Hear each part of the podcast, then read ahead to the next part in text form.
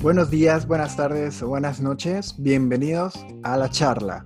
Hola a todos, yo soy Kay y el día de hoy estamos muy emocionados porque tenemos a una invitada muy especial. Ella es Yeka Méndez, es doctora y sexóloga. Hola Yeka, ¿qué tal? ¿Cómo estás? Hola chicos, nada, emocionada, gracias por la invitación y bueno, sé que vamos a pasar un momento ameno y que va a ser muy informativo. Perfecto, bienvenida. Este también es tu programa. Esperamos que podamos compartir muchos episodios contigo y que a la gente le guste, porque este tema es muy interesante. Creo que es el primero que ya entramos con todo a lo que es la sexología. Y de hecho, el tema de hoy es mitos y leyendas de la sexualidad. ¿Qué te parece, Kate? ¿Te gusta? ¿Cómo lo ves? Me encanta, me encanta, me encanta hablar de estos temas que hoy en día son tabú hay muchas personas que, que les da vergüenza hablar sobre la sexualidad. De hecho, yo hice una encuesta en una de mis redes sociales y las personas como que les da pena interactuar y algunos eran mensajes privados porque me da vergüenza que aparezca esta pregunta. Entonces es interesante ver cómo sigue siendo tabú el hablar sobre estos temas, sobre todo en nuestros países latinoamericanos. Sí, sí, sí, estoy totalmente de acuerdo con que sobre todo en Latinoamérica, como que tiene un impacto más grande que sea un tabú la sexualidad. Y bueno, yo creo que hablándolo es de la manera como se va normalizando y naturalizando esos temas y quitando esos mitos y esas leyendas al respecto. Muy bien, pues la dinámica va a ser sencilla. Yo voy a hacer preguntas, van a ser preguntas dirigidas, preguntas que nos han hecho algunos amigos, ya sea por WhatsApp, por Instagram, entonces, vamos a ir respondiendo. Yo te pregunto a Yeka primero, y si Keila de repente cree que puede aportar un poco más, perfecto, con todo gusto, vamos a ir debatiendo, discutiendo, y si quieren empezamos ya. Ok, Pues la primera pregunta va para nuestra invitada especial. Yeka dice así. Ok. ¿La sexualidad es igual que la reproducción? Bueno, yo creo que esto tiene un componente cultural y religioso muy eh, importante, muy asociado, además de la represión de la sexualidad femenina, ¿no? Y como la, la utilidad, se puede decir entre comillas, de la sexualidad en la mujer, que era el, pues, tener hijos. Esa era básicamente como la función, ¿no? Desde hace mucho tiempo.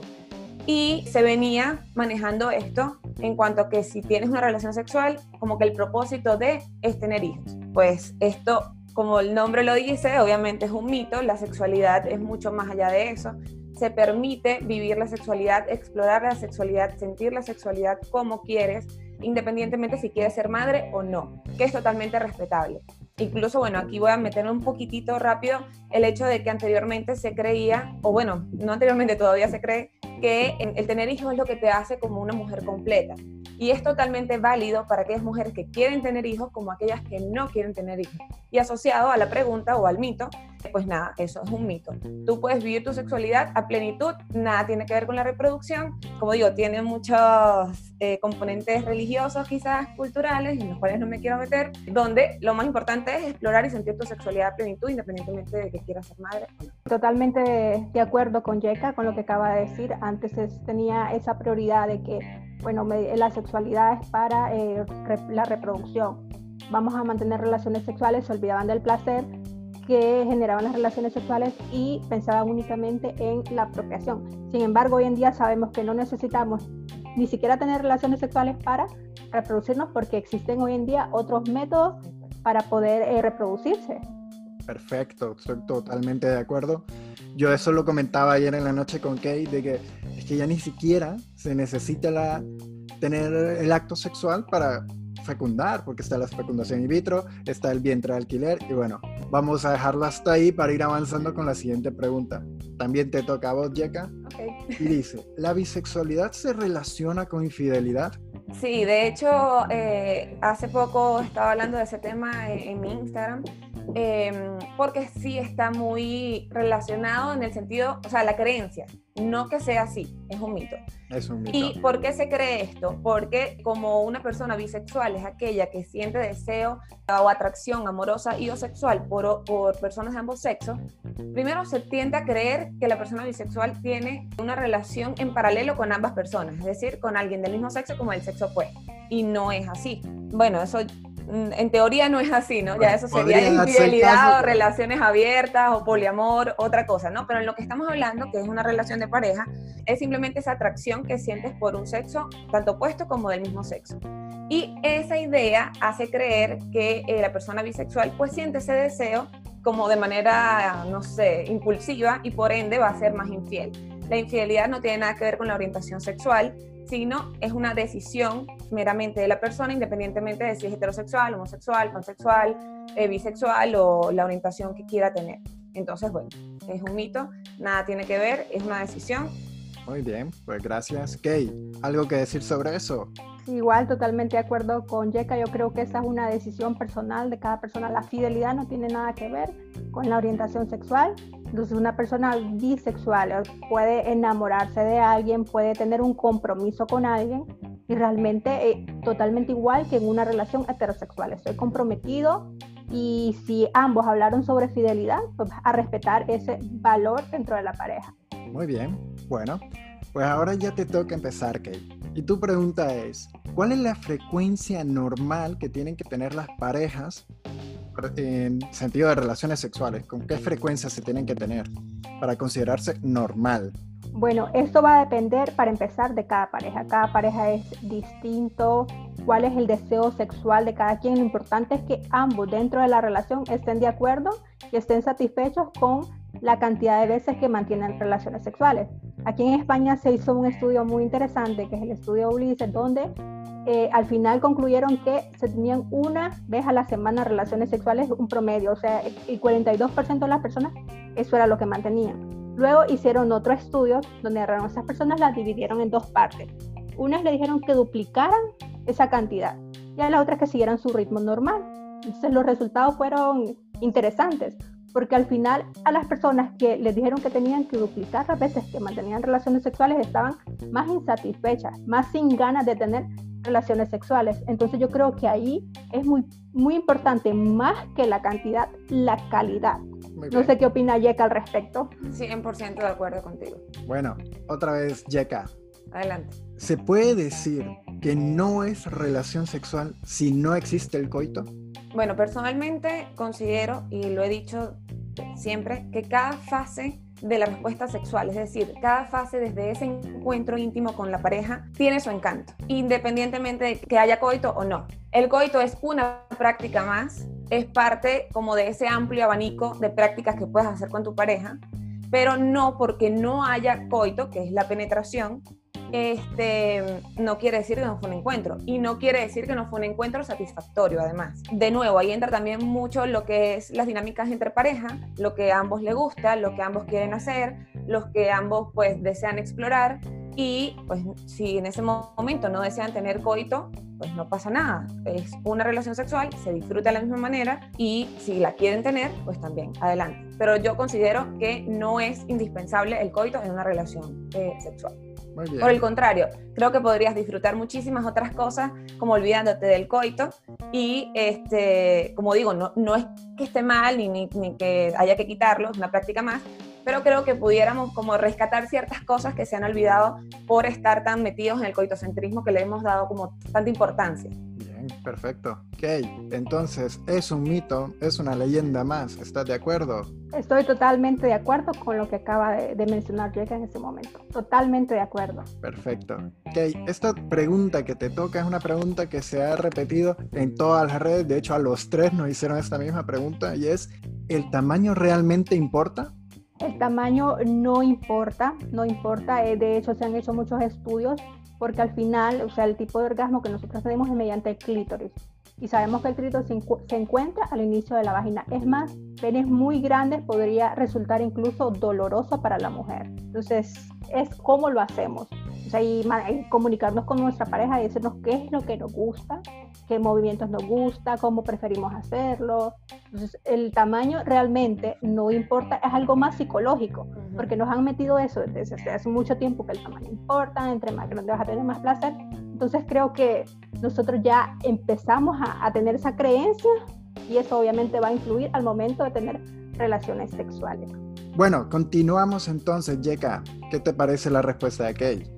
Estoy totalmente de acuerdo. Creo que quizá, o sea, para el placer no importa. Al final, este, como dice Kay, la mayor terminaciones nerviosas van a estar en inicio de la, de la vagina y en vulva y bueno, y en cualquier zona erógena en general, pero que incluso un pene muy grande puede causar dolor, pero quizás pueda importar en el hecho psicológico, tal cual como lo dice Kay, en el sentido de que visualmente me gusta, algo que me atrae, como un gusto, de, como, como, como un aspecto físico de alguien que te puede gustar, como la nariz de alguien, como los ojos de alguien, como el cabello de alguien. Digamos, de esa manera lo, lo veo yo. Entonces, bueno, estoy de acuerdo con que, eh, que no importa, eh, lo importante no es el qué, sino cómo se usa. Y la, la comunicación y todo esto, pues obviamente entra aquí y juega un papel muy importante.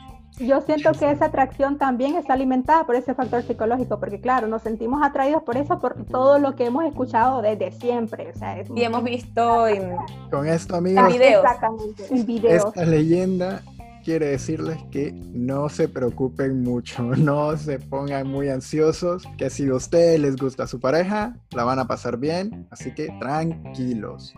Además, aquí rapidito, chicos, que son los que más se preocupan por esto, tienen mucho más que ofrecer que solamente ese aspecto físico.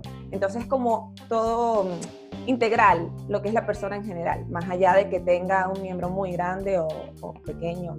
Avanzamos ahora para Yeka. La siguiente pregunta es, ¿el imen es sinónimo de virginidad?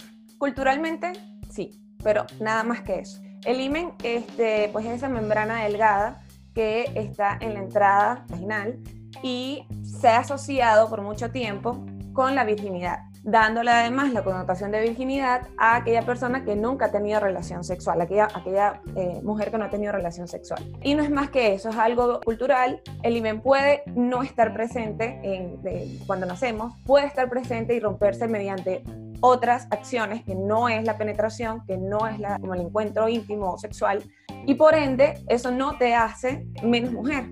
O sea, las personas que entonces nacen sin imen, ¿qué eran antes de esto? ¿Qué eran antes de que se les perdiera la virginidad? Esto es un tema que a mí me gusta, o sea, el, el término de virginidad, de hecho, me gustaría que, que desapareciera, porque pareciera que cuando vamos a tener nuestro primer encuentro sexual, dejamos de ser virgen, o sea, como que nos queramos, como que nos, nos partimos. Y por el contrario, lo que hacemos es ganar mucha más experiencia y entrar a este mundo de, de nuestra sexualidad, pues de poder explorarlo. Entonces, bueno, culturalmente sí, eh, en lo personal no tiene ninguna otra función, más allá de ya dejo de ser señorita o no, que es otra de las frases culturales que se, que se escuchan, es, es, aprender cómo, cuándo quiero este primer encuentro sexual, más allá de que, ay, ya no voy a tener imen o sí voy a tener imen, o sea, olvídense de eso. Sí que de hecho, en tu primera relación puede que no se te rompa el imen. Exactamente. Entonces, yo creo que es un mito completamente farsa, una leyenda más, pero bueno, ok, ¿alguna cosa que quisieras añadir o algo? Creo que ese mito alimenta otro mito que es que cuando tenemos eh, la primera vez relaciones sexuales tenemos que sangrar. Uh -huh. Entonces hay muchas mujeres que les han generado ansiedad, de hecho, el no sangrar en su primera relación sexual. Claro, porque, porque no va a decir que soy, porque va a decir que no soy virgen, o sea, no, no estoy demostrando mi virginidad, Exacto, mi pureza. No lo estoy demostrando. Y sabemos que hay muchos que son elásticos, que de repente no rompen a la primera, sin embargo tú ya tuviste tu primera relación sexual. Exacto. Y vale, entonces sí, y, y de hecho muchos hombres lo hacen, ah, no sangro que no era, no era virgen, y, le da, y eso de darle tanta importancia a la virginidad. Lo podemos relacionar con el coitocentrismo, porque cuando hablamos de primera relación sexual es aquella donde hubo penetración sí o sí. Y no, un primer encuentro sexual puede ser desde aquellos besos que te diste y aquellas caricias. Caricias, iba a decir otra palabra. Sí. Esas caricias que también cuentan como, como un encuentro sexual y que puede ser tu primera vez incluso sin que haya coito. Pues bien, perfecto. Hay demasiada obsesión respecto a la penetración, definitivamente. Bueno, ok.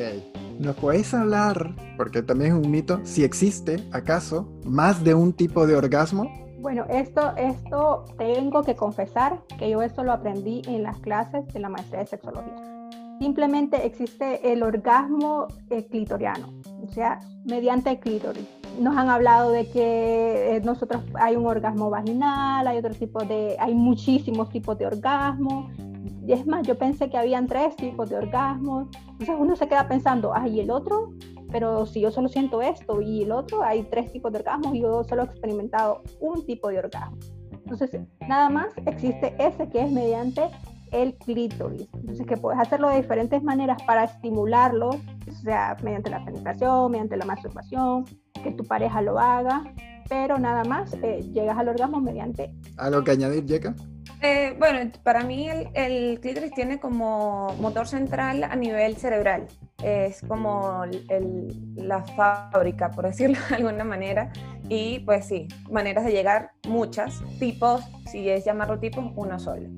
Yo también quisiera confesar que yo me estoy desayunando que solo hay un tipo ahora mismo, amigos. Así que es un mito más, es una leyenda que ha resultado ser falsa. De hecho, aquí repito, Freud creía o, describía que habían dos tipos, que era el vaginal y el de clítoris, y lo atribuía a el de clítoris a, las mujeres inmaduras y neuróticas y el vaginal a las mujeres ya maduras. Y volvemos con lo mismo de la reproducción, ¿no? Si eres una mujer madura, ya estás en etapa para procrear y entonces por eso eres madura y por eso eres capaz de llegar al, al orgasmo vaginal. Ojo, esto es mito, ¿no? O sea, estoy diciendo lo que él describía en aquel momento. Perfecto. Bueno, Yeka, te toca la siguiente pregunta. ¿El sexo anal es exclusivo para mujeres y hombres gays? El sexo anal es exclusivo para aquella persona que tenga ano, es decir, para todos. Así. Es una zona altamente inervada, tiene mucha capacidad de sensitiva, por ende va a ser agradable, estimulable y excitante para cualquier persona que desee llevar esta práctica a cabo. Además, bueno, en el caso de los hombres, pues es como el punto o la puerta de entrada al punto G y pues digamos que tienen como un plus en ese sentido, pero eh, como te digo, es exclusivo para toda persona que tenga Así muy bien. Es un mito. Es muy chistoso saber que muchos hombres como que hasta se ofenden. Sí. Es, muy sensible la masculinidad, es decir, como que no, prefiero no, no conocer ese punto G. Bueno, hay muchos hombres que le temen ir al proctólogo porque no quieren que les guste. Yo ahí lo dejo. Yo creo que es una cuestión cultural. Si alguien que está escuchando esto y desea practicarlo, como, si desea, si no desea también es válido, pero si desea olvidarse de todos esos mitos, esas creencias, esos tabú y experimentar, ya está. A ver. Yo creo, volvemos al principio, contarle que tu pareja esté de acuerdo. Todo es válido. Pues, al final yo creo que las relaciones sexuales es para disfrutarlo, es, es un placer de la vida. Entonces, que si tienen curiosidad que lo hagan. Eh, está bien, todo vale. Bueno, ok.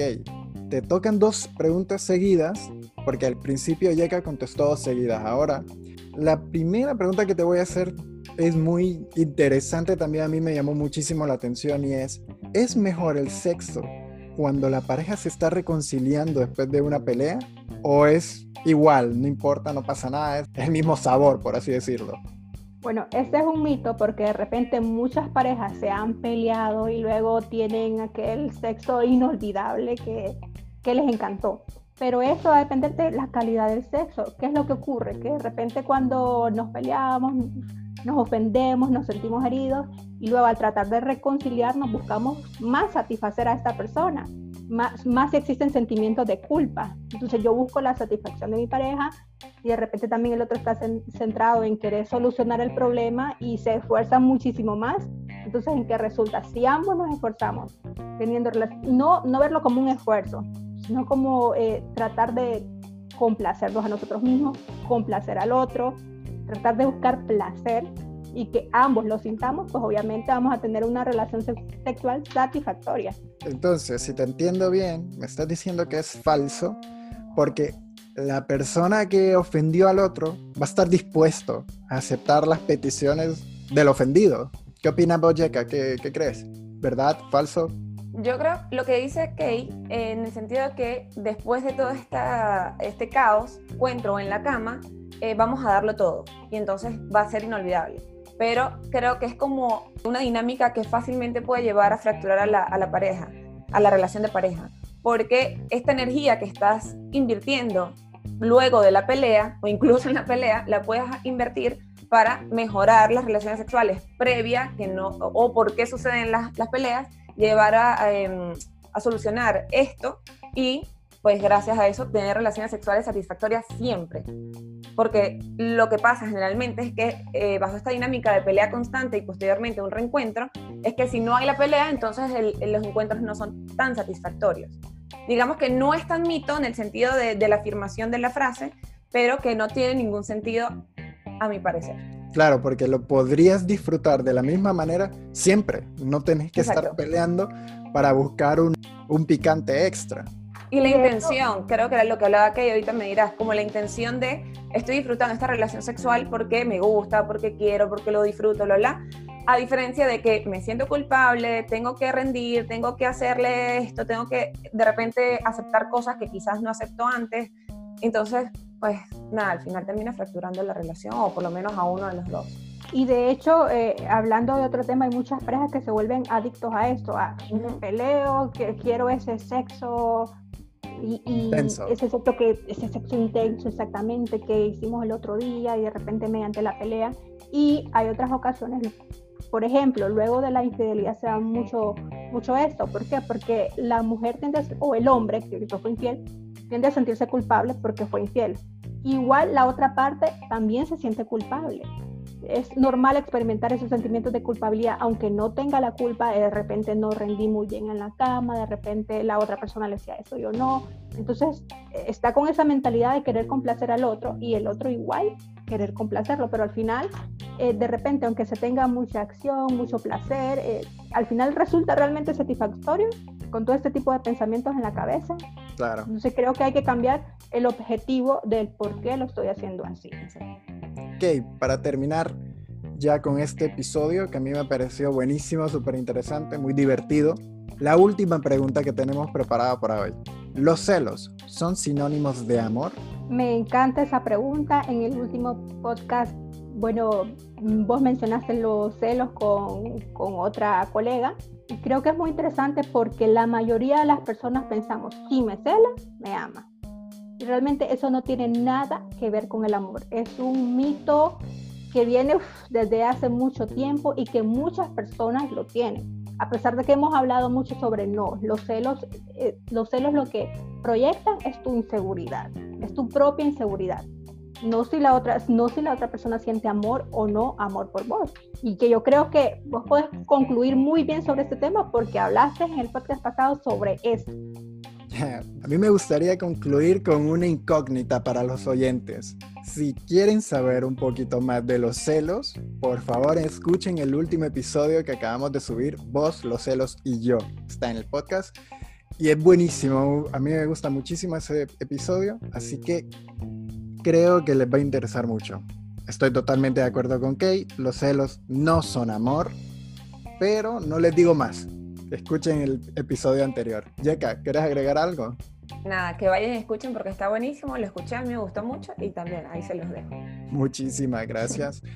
Pues bueno, yo creo que por hoy hemos hablado bastante, hemos contestado muchos, muchos mitos, hemos dado respuesta a estas leyendas que al final yo creo que solo una, la del sexo en la reconciliación, es el que tal vez no es tan falso, de ahí todos son falsos, pero bueno, tenemos muchísimas más cosas que contar, muchísimas más preguntas que contestar y te invitamos Yaka, que sigas compartiendo con nosotros para que podamos dar respuesta a todas estas otras dudas que tienen nuestros amigos.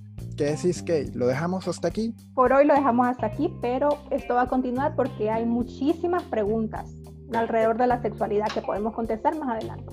Bueno, Yeka, de mi parte yo me despido, te agradezco muchísimo por haber compartido con nosotros, espero que tengas un buen día y te agradezco de verdad. Este es tu programa para que puedas compartir más con nosotros. Gracias chicos, yo encantada, eh, obviamente sí, se vendrán parte 2, parte 3, las que sean necesarias, que por mí encantada. Gracias por la invitación y bueno, me encantó el espacio. Muchas gracias. Y muchas gracias a ustedes también amigos por escucharnos. Este es un nuevo episodio que contará con varias partes porque tenemos muchas preguntas más que responder. Gracias y por favor no se olviden de compartir la charla. Hasta el próximo capítulo.